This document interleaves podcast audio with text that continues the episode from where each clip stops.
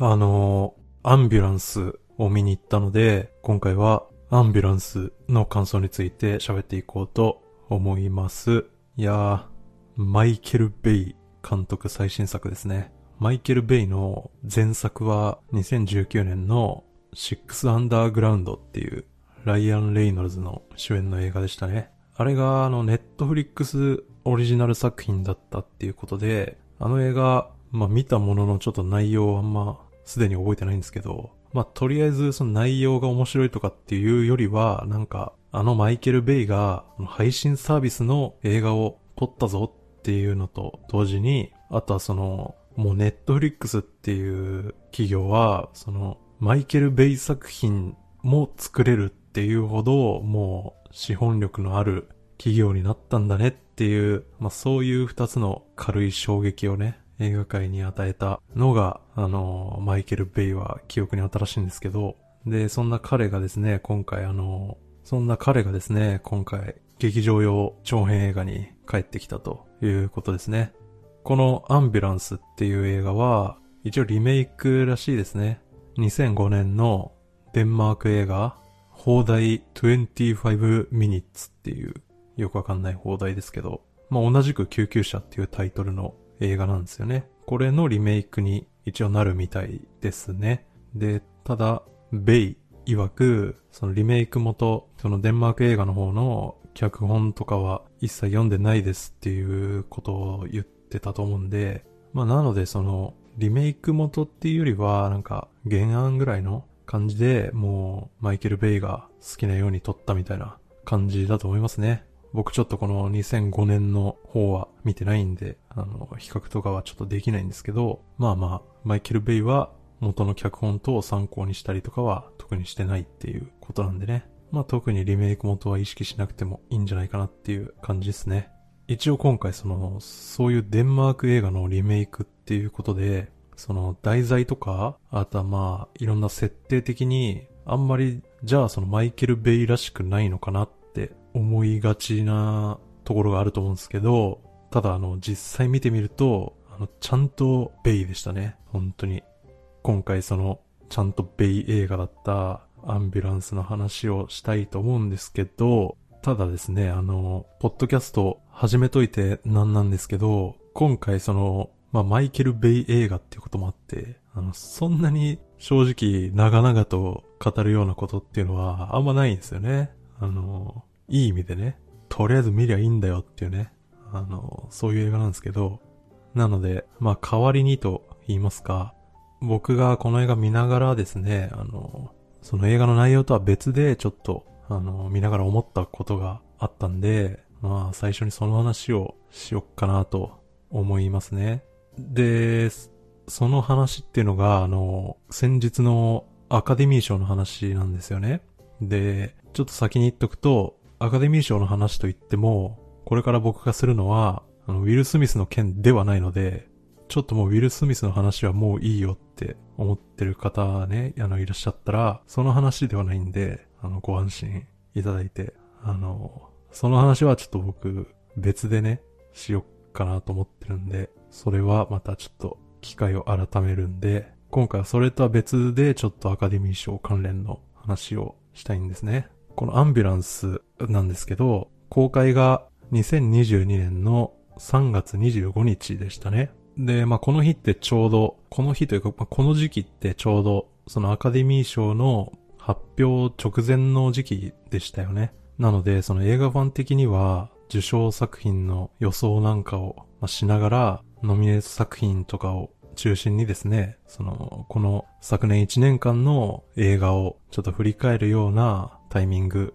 だったんですよね。で、もちろんファンだけじゃなくて、もうその評論家とか、ライターとか、そういうプロのね、方々も仕事としていろいろ受賞予想していて、それがまあ、いろんな場所で発表されてたわけですよね。その中で、まあ、皆さんご存知、映画評論家の町山さんが、まああの人も予想を毎年してるわけですけど、今年のそのアカデミー賞の予想をするにあたって、その作品賞のノミネート作品たちに対してある指摘をされてたんですね。それがアカデミー作品賞にノミネートされてる作品のうち、その採算の取れてるアメリカ映画が一つもないっていうことなんですよね。これ、まあずっと言われてる一般論的な話なんですけど、その映画の興行において、だいたいその制作費にかかった金額の3倍ぐらいを興行収入で回収しないと、基本的には赤字になっちゃうって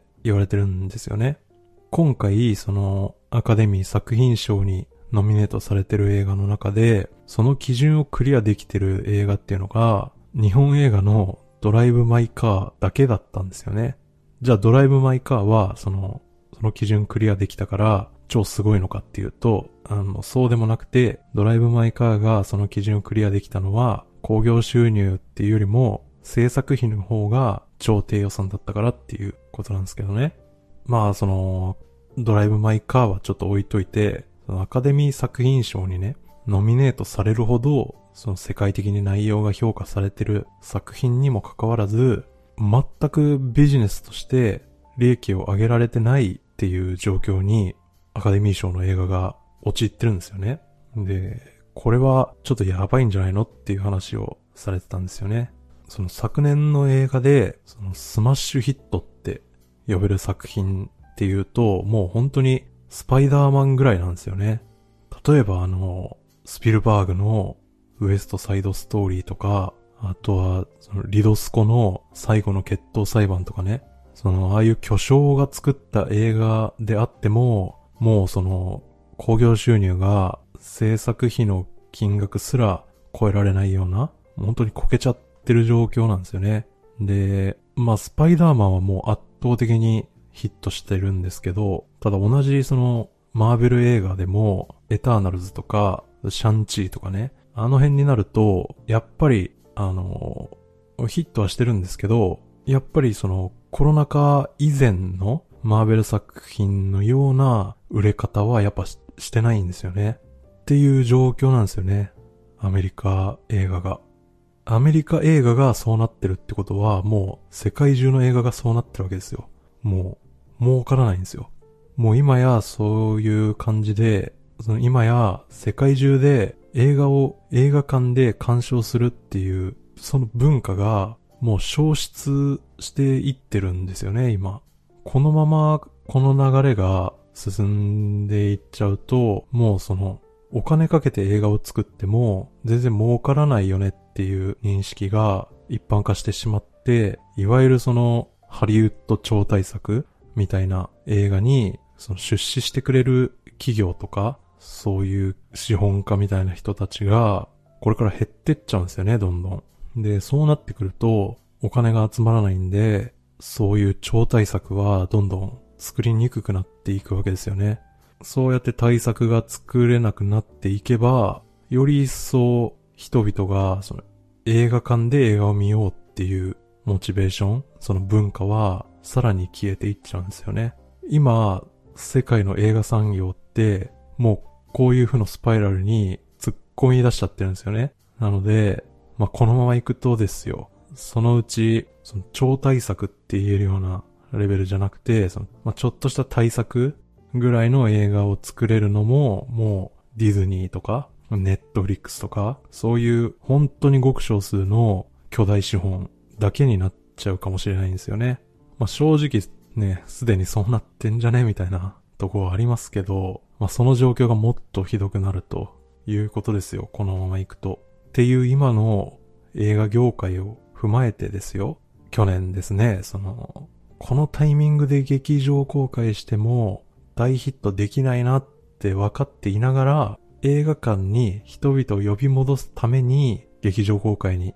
踏み切った作品っていうのがあったと思うんですよね。で、それが、エムナイト・シャマラン監督のオールド、あとはクリストファー・ノーラン監督のテネットとか、あの時期に公開されたこの辺の映画って、本当にね、007、あの、ノータイム・トゥー・ダイが延々と公開延期を繰り返す中、この2作はまあきっちり劇場のみでの公開に踏み切ったんですよね。特にあの、オールドあれなんかは、映画の冒頭で、そのシャマラン監督本人による観客たちへの挨拶映像っていうのがついてましたよね。あれがね、思いのほかグッときちゃうというか、見た方覚えてますかね？あの、シャマラン監督が、その僕ら観客に向かって、やっぱり映画は大きなスクリーンで見ないとね、つって、映画館にお帰り、つって、楽しんでね、なんつって、まあそういうね、優しい言葉で挨拶してくれたんですよね。まあこれをね、その一部のシャマラン監督が仕掛けるミステリーの仕掛け的な考察が好きな人たちは、このメッセージもあのオールドのあのオチに対する伏線だみたいな受け取り方をしている人も結構見受けられたんですけど、あの、もっと単純にですね、あの、シャマラン監督は、その過去のですね、レディー・イン・ザ・ウォーターみたいな映画を見ればわかる通り、この人は映画をはじめとして、そのフィクションとか物語の力っていうので、その世界を変えられるって、あの、信じてる人なんですよね。まあそんな彼が映画館での映画鑑賞っていう文化を守るためにコロナ禍にもかかわらず自分の映画を劇場公開させてね。で、観客に対して自分がああいう挨拶をね、してくれたって思うと、もうなんだか泣けてくるじゃないですか。で、そんなこともありつつ、今回のアンビュランスですよ。このアンビュランス監督したマイケル・ベイっていう人もですね、シャマランとかノーランと同じようにですね、その、そのディズニーとかネットフリックスっていうその巨大資本の元に入らずとも、マイケル・ベイの映画ですとか、シャマラン映画の最新作ですとか、そのノーランの最新作ですみたいな、その本人のブランド力で、まあ今でもその映画の制作費とか、あとは劇場に駆けつける観客っていうのも集められる人たちじゃないですか。こういう感じでね、映画産業全体が結構危機的な状況に陥ってる中でも、まだ今でも、そのいわゆるディズニー映画ですみたいなのとか、マーベル映画ですとか、ネットフリックスオリジナルですみたいな、そういうカテゴライズではないような形で対策映画をガンガン作ることのできる人たちっていうのが、こうして変わらずにね、映画を作り続けてくれてるっていうのは、結構喜ばしいことだと思うんですよね。なので、あの、本当にこういう映画が今でも映画館でね、ちゃんと公開されるってなったら、やっぱり映画ファンとしてはもうぜひとも劇場に駆けつけたいわけですよね。っていうようなことを今回このアンビュランス見ながらちょっと考えてましたね。やっぱり映画は大きなスクリーンで見ないとっていうのは本当そうですよね。っていうことで今後の映画業界がどうなるのかはなかなか不安ですが、やっぱり今後も映画館で映画を見たい身としては映画館で公開される映画はなるべく映画館で見たいものですね。っていうまあ長い前置きでしたね。さすがにアンビュランスの内容に入りましょうかね。まあすでに何度も名前を挙げているように本作はマイケル・ベイ映画ですよね。皆さん、マイケル・ベイ映画といえば、それはもうもちろん、ペインゲイン、史上最低の一攫千金だと思うんですけど、ただマイケル・ベイフィルモグラフィー全体のイメージとしては、やっぱり制作費が基本的には1億ドル超えがもうベースみたいな。そういうもう超大作爆発大好きおじさんっていうイメージですよね。だと思うんですけど、今回のアンビュランスっていうのは、制作費で言うと、およそ4000万ドルって言われてるんですよね。これはあの、マイケル・ベイが撮った、あの、最後のトランスフォーマーシリーズである、トランスフォーマー最後の騎士王っていうのがね、ありましたけど、あれの、まあ、5分の1ぐらいですね。あとはその、マイケル・ベイ映画でみんな大好きな1996年のザ・ロック。あれなんかよりも予算安いですね。バッドボーイズの1作目とか、あとはさっき挙げたペンゲイン。その2つに次いで今回、マイケル・ベイ的には低予算映画なんですよね。今回まあ、そのマイケル・ベイのフィルモグラフィー内で言うと、本作は超低予算映画なんですけど、じゃあ本作がマイケル・ベイ映画らしくなくなってしまったのかっていうと、先ほども言った通り、全くそんなことはなかったですね。その前作のシックスアンダーグラウンドもかなり高予算だったと思うんですけど、ちょっと数字忘れちゃいましたけど、で、今回いきなり低予算になったっていうことで、マイケル・ベイどうしたのかなって思ったら、あの、つい先日ですね、海外のあのインタビュー記事で、マイケル・ベイがですね、あんなに長々とトランスフォーマーシリーズ撮り続けるべきじゃなかったわって言ってるんですよね。もう大きな作品はもうずっとやってきたから、まあもっとちっちゃいのもやりたいよね的なことを言ってたんですよね。なので、まあ、マイケル・ベイ、もうトランスフォーマーシリーズの人っていうイメージ強いですけど、ベイ的には、むしろその本作とか、あとペインゲインみたいなね、ああいう規模感の映画の方が、今のマイケル・ベイ的には一番撮りたい映画だったのかもしれないですね。そんなわけで、ベイ映画的には低予算なんですけど、ちゃんとマイケル・ベイ節は炸裂してまして、そのマイケル・ベイ節は、やっぱ最高なんですよね。最高だったマイケル・ベイ節について喋っていきますね。で、このマイケル・ベイあるあるとして、まず一個あるのは、とりあえず、これで十分かなって思った2倍やるっていうのがありますよね。もうとにかく、そういう過剰さがやっぱり売りですよね。やっぱ大体、こっちが持ってる2倍用意してくるんですよね。ベイは。今回のアンビュランスで言うと、その、やっぱ思うのは、壊れていく車の量とかですよね。まあなんか久々にタクシーシリーズをちょっと思い出すようなパトカーの潰れ具合ですよね。まあ、一台の救急車に対して車が潰れまくりますよね。で、まああと、映画自体の長さとかも、ストーリーに対して、やっぱ長いっすよね。あの、これまあ90分、100分以内ぐらいで終わってほしいストーリーではありますよね。まあそこを2時間以上やってくれるわけですよ。まあその長さっていうのも、まあ過剰なんですよね。これはあの褒めてるんですけど、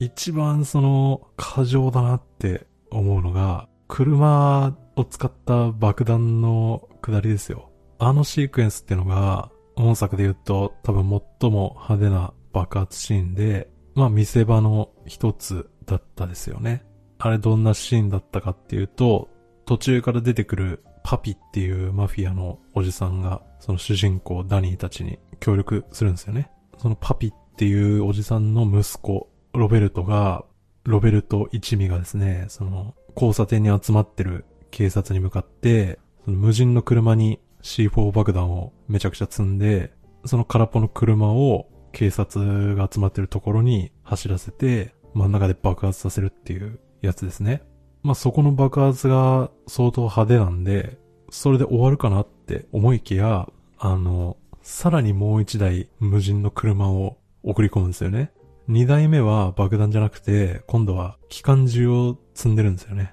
その車が爆破直後の警察官たちの元にまた駆けつけてですね、そこでまあ、一斉操作をするわけですよ。まあ、二台目の攻撃は明らかにもうオーバーキルじゃないですか。そこまですんの？っていうね。あそこは良かったですね。まあこんな感じですね。その、元はといえば、デンマーク映画のね、銀行強盗犯がうっかり救急車を奪って頑張って逃げる逃走劇っていう設定にもかかわらず、まあマイケル・ベイの手にかかれば、ちゃんとね、もうマイケル・ベイ的な過剰さをね、いくらでもねじ込めるっていうことで、あの、素晴らしかったですね。もう一つのマイケル・ベイあるあるなんですけど、意外にきつめの語話表現っていうのがあるあるですよね。これあの、トランスフォーマーシリーズで顕著だと思うんですけど、戦ってる者同士が機械であるっていうことをいいことにですね、あの、よくよく考えると、これ結構無語くないっていう殺し方をしてるんですよね。まあ手足をもぎ取るなんてのはよくやるし、あのまあ僕の数少ない記憶で印象に残ってるのは、なんかあの、背骨を引き抜くみたいな殺し方やってたと思うんですよね。何作目かちょっとわかんないですけど。人間でそれやっちゃうと、もうモータルコンバットみたいになっちゃうっていう、そういうむごい殺し方みたいなのを、そのロボットだからっていうことをね、その免罪符にして、実はめちゃめちゃ語話表現やってるっていうのが、あの、マイケル・ベイあるあるなんですよね。本作は当然あの、救急車が変形してパトカーと戦うっていう描写はなくて、あの人間同士の戦いになるんですけど、本作はあのアメリカでは R 指定になってるんですよね。なので、マイケル・ベイがトランスフォーマーシリーズではできなかった、本当はそれ人間でやりたかったんでしょっていうような、その残酷描写っていうのが今回、あの、しっかり人間でやられてるんですよね。まあ、そのね、語話表現の詳細な説明はここではしませんが、まあ、マイケル・ベイ実はこういうとこあるよなっていうのが、あの、よくわかりますね、今回。で、今二つはまあ、マイケル・ベイあるあるだったんですけど、まあ、これもある意味、マイケル・ベイあるあるなんですけど、あの、カメラワークがどうかしてるんですよね。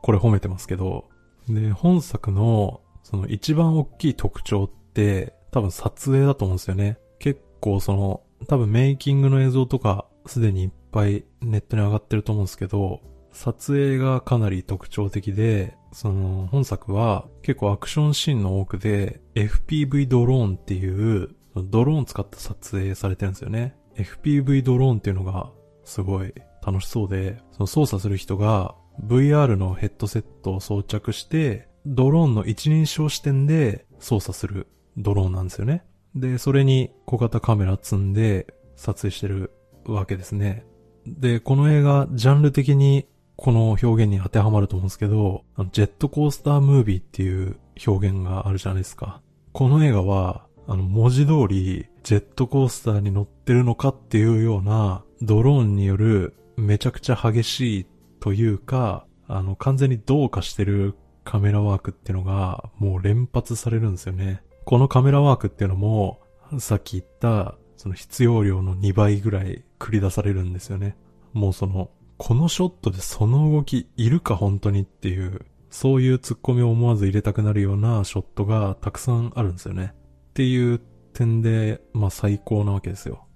ちなみにこの FPV ドローンを使用した撮影を大々的に行った作品っていうのは本作が初めてっていうわけではなくて、あの、つい最近ですね。去年でしたか？あの、ローソン・マーシャル・サーバー監督のネットフリックスオリジナル作品で、レッドノーティスっていうのがありましたね。ライアン・レイノルズとガルガドットとドウェイン・ジョンソンの大スター共演のやつですね。あの映画が FPV ドローン撮影っていうのを結構がっつりやってたんですよね。ただこっちのそのレッドノーティスで行われてたドローン撮影っていうと、あの、ドウェイン・ジョンソン演じるハートリーでしたかね。彼が、あのー、ローマのサンタンジェロ城に駆けつけるあのシーンとか、あとクライマックスのあの洞窟のカーチェイスシーンとかあの辺で使われてたと思うんですけど、まあ非常にその常識の範囲内に収まったドローン撮影だったんですよね。それがですよ。あのもうそんなドローン撮影もこれはもうマイケル・ベイの手にかかれば、もうワンパンですよね。もう、本当にね、同じ機材を使った撮影なのかっていうぐらいですね。もうその、ドローン使わなくていいようなショットでもうドローンがね、アクロバティックに飛びまくって撮影してたり、あとはその、ドローンによるカーチェイス撮影っていうのも、あの、もう完全にちょっと限界に挑んでる感じありますね、すでに。今回あの、その FPV ドローンの大会かなんかで世界1位だったですかね。なんかそういう選手の人を呼んで撮影してもらったらしいんですけど、あの、そんな一流選手もマイケル・ベニアドン引きみたいな。え、そこ通るんですかみたいな。あの、注文をね、めちゃくちゃされたって言ってましたね。なので、まあ、この狂ったドローン撮影っていうのは、もう本当に一見の価値しかないんで、あの、ぜひレッドノーティスと見比べてもらうと、ちょっとね、やっぱマイケル・ベイだなって思えるんで、あの、すごくおすすめですね。あと、最後のマイケル・ベイ節で言うと、これはあの、褒めていいのかっていうとこなんですけど、映画の序盤で、その主人公のウィルとダニーたち一味が銀行強盗にしくじってですね、その銀行周辺で警察と銃撃戦になるシークエンスがあるんですよね。この市街地での派手な銃撃戦っていうテーマが、その、マイケル・マン監督のあのヒートですよね。ヒートを連想しますねみたいな声が、あの、ちょいちょい上がるんですけど、ただあの、さすがに申し訳ないですけど、あの、ヒートの銃撃戦シーンと比べるのは、ちょっとヒートに失礼なとこありますよね。今回のそのアンビュランスのこの銃撃戦シーンは、もうあの、見ててちょっと笑っちゃうぐらい、キャラクターの位置関係が全くわかんないですよね。どこで誰と誰がどう打ち合ってるのか、全然わかんないまま、主人公一味が一人ずつ死んでいくんですよね。まあそこもベイらしさっていうかね、これこれみたいな、そうそうこれこれみたいな感じなんですけど、キャラクターの位置関係みたいなのはよくわかんないんですけど、でもあの銃撃戦で良かったのは、あの、僕はそんな銃のことを全然知らないんですけど、銃声がすごい重くて、あの、聞いてて迫力ある重いいい音でしたね。そこはすごく、あの、個人的には好みでしたね。っていうマイケル・ベイ武士炸裂映画なんですけど、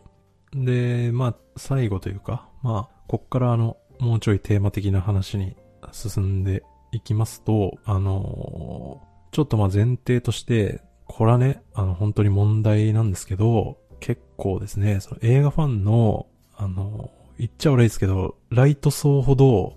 構、このマイケル・ベイとか、あとはさっきも名前を出したエム・ナイト・シャマランとかですね、あとは、シルベスタ・スタローンとかね。あの、こういう映画作家たちを結構初めから半笑いで評価する傾向があるじゃないですか。あの、この人たちは馬鹿にしていいみたいな風潮あるじゃないですか。まあ今までの僕の物言いもちょっと半笑いなとこありましたけど、ただ、本当に褒めてるんですよね。ああいうのがちゃんと予算になってると思うんですよ。で、マイケル・ベイに限らずね、今挙げたスタローンとかシャマランとかって、あのー、ある程度映画見てて、映画史とかも多少知ってれば、彼らがね、あの、いかに一流の作家かっていうのは、あの、わかるはずだと思うんですよね。なので、こう、その、この辺の人たちを、あまりちゃんと映画見ずにバカにするっていうのは、あの、ほんとやめた方がいいですね。マイケル・ベイの映画なんかは、特にそういう人たちから結構中身がないみたいなことは言われがちですよね。まあ確かにその、あのめちゃめちゃ深い映画かっていうと別にそんなことはないんですけど、中身がないとまでは言えないと思いますね。ちゃんとマイケル・ベイ映画に中身はありますよ。ね。スタップ細胞と同じですよ。ありますよ。ね明らかにね、過剰な車のクラッシュとか、このマフィアのね、やりすぎな攻撃とか、あとはもう、やりすぎな語話表現とかね。あとはもうジェイク・ギレンホールの、もう終始ブチギレ具合とかね。あのもうそういう映画的なカロリーがね、あのめちゃくちゃあるじゃないですか。ね。やっぱり中身がないじゃないかって、今、ちょっとね、怒ってる人の声が聞こえてきた気がしますけど、まあそこはね、ちょっと怒りを抑えてもらって。今まあちょっとふざけて言いましたけど、一応特に本作なんかは、割とちゃんと現実的なテーマが盛り込まれてたと思うんですよね。それが、まああの、なんでしょうね。いわゆる、良きサマリア人的な正義ですよね。このメインキャラクターになるウィルとダニーとキャムですかこの3名を中心に結構その本作ではその善悪の区別っていうのが結構曖昧に描かれてるんですよね。例えば、そのウィルっていうのは銀行強盗の実行犯の一人なんですけど、なんで犯罪に手を染めたかといえば、妻の手術に対して保険が下りないとかですね。で、まあ、戦争から帰ってきた機関兵に対して雇用が全然ないっていう、そういう社会に問題があるせいでしたよね。一方、ダニーは一応最も悪側の人間なんですけど、と言ってもその彼がこうなったのは、元はといえば悪人だった父親の影響だったし、映画の後半では、まあ、ウィルとか、キャムとか、全員を見捨てて、自分だけ助かるみたいな、あのー、選択もできたんですけど、ただまあそういう損得感情よりも、キャムたちのためにこの場に残るといった弟のためにですね、その兄弟の絆みたいなものを優先して、最後、弟と共に捨て身の行動に出るみたいな、いう心意気を、まあ、最後、ギリギリで見せてくれたっていうこともありましたしね。3人目のキャムっていうのも、彼女が一応全側のキャラクターなんですけど、ただこの人も、その映画冒頭では、あの、瀕死の子供を目の前にしても、それを、ま、業務として淡々と作業をこなして、で、その業務が終われば、その対応したその患者のことっていうのは、まあ、すぐに忘れちゃうような人間だったし、で、人質になってからも、一度はその瀕死の警官を置き去りにして自分だけ逃げようとしましたよね。そういう感じで、その、この人はもう100%清廉潔白で善人みたいな、いう人はメインキャラクターにはいなかったんですけど、ただ、そんな本作の中で、その一つ絶対的な善として惹かれていた一線っていうのが、その人命を救うことだったですよね。例えばウィルなんかは、その自分たちがね、その逃走に失敗するリスクっていうのを厭わず、あの瀕死の警官であるザックの命を救うために、キャムにずっと協力し続けるわけですよね。まあその結果、その、この映画のエンディングでは、彼は一命を取り留めることになり、自分が撃ってしまったその警官のザックも、最後には彼が命を救ってくれたっていう形で、彼をかばいましたよね。キャムっていうのも、その相手が警官だろうが、強盗犯だろうが、そこはもう関係なく、瀕死の人間をとりあえず助けるっていうことをやった結果、まあ、最後まで生き残ってですね、まあラスト、ウィルの妻に手術費用として銀行から盗んだお金っていうのを一部渡すんですけど、その行動はこの映画内では良しとされるわけですよね。まあ、ここでね、その、そんな金実際使ったら一瞬で足がつくだろうみたいなツッコミはね、できてしまいますが、まあ、そこは抑えていただくということで、まあ、それが正義だろうっていうことですよね。で、要するに、その、この映画内もそうだし、あとその現実の社会も、いわゆるね、その法律っ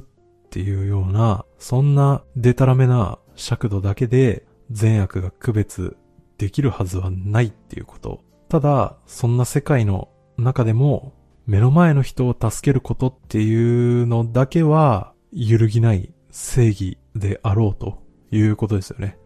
特にですね、まあ、そんなことはよく考えれば当たり前のことのはずなんですけど、ただね、その、昨今は、その法律だけで善悪が区別できると思っているような人間が、あの、増えてますからね。なのでまあ、こういう娯楽映画が、こうした根本的な価値観っていうのを改めて提示してくれるのは、いいことなんじゃないですかね。これはちょっと余談なんですけど、今、法律っていう単語出しましたけど、あの、ちなみに言っておくと、アメリカとかカナダとか、あの、一部の欧米諸国には、あの、グッドサマリタンローズ、もしくはアクツっていうね、グッドサマリタンアクツっていう、その良きサマリア人の法っていう法律があるんですよね。この法律っていうのは、急病人とか怪我人が発生した時に、その場に居合わせた人が善意によって応急処置を行った場合に、結果的にその処置が失敗だったとしても、その処置をした人は基本的に責任を問われないっていうものなんですね。なので、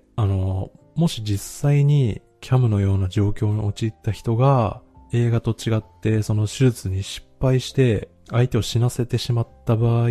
でも、まあ罪に問われることは基本ないんですよね。これがね、日本にはそういう法律明確にはないんですよ。っていうね。なので、その、まあ、キャムの状況っていうのはちょっと特殊すぎるんで、微妙ですけど、日本だと、キャムのようにね、その業務外で医療行為を行った場合、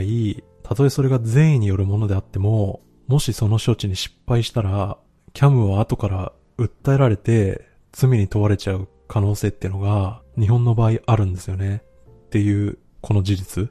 これは、まあ、ちょっとどれぐらいの人が把握されてるかわかんないですけど。だから日本であの、お客様の中にお医者様はいらっしゃいますか？みたいな状況で、あの、日本だと、あの手挙げない方がいいんですよね。失敗したら罪に問われるかもしれないから。そういう状況なんですけどね。なので、まあ、この映画は、もしかしたら、あの、日本では作り得ない映画かもしれないですね。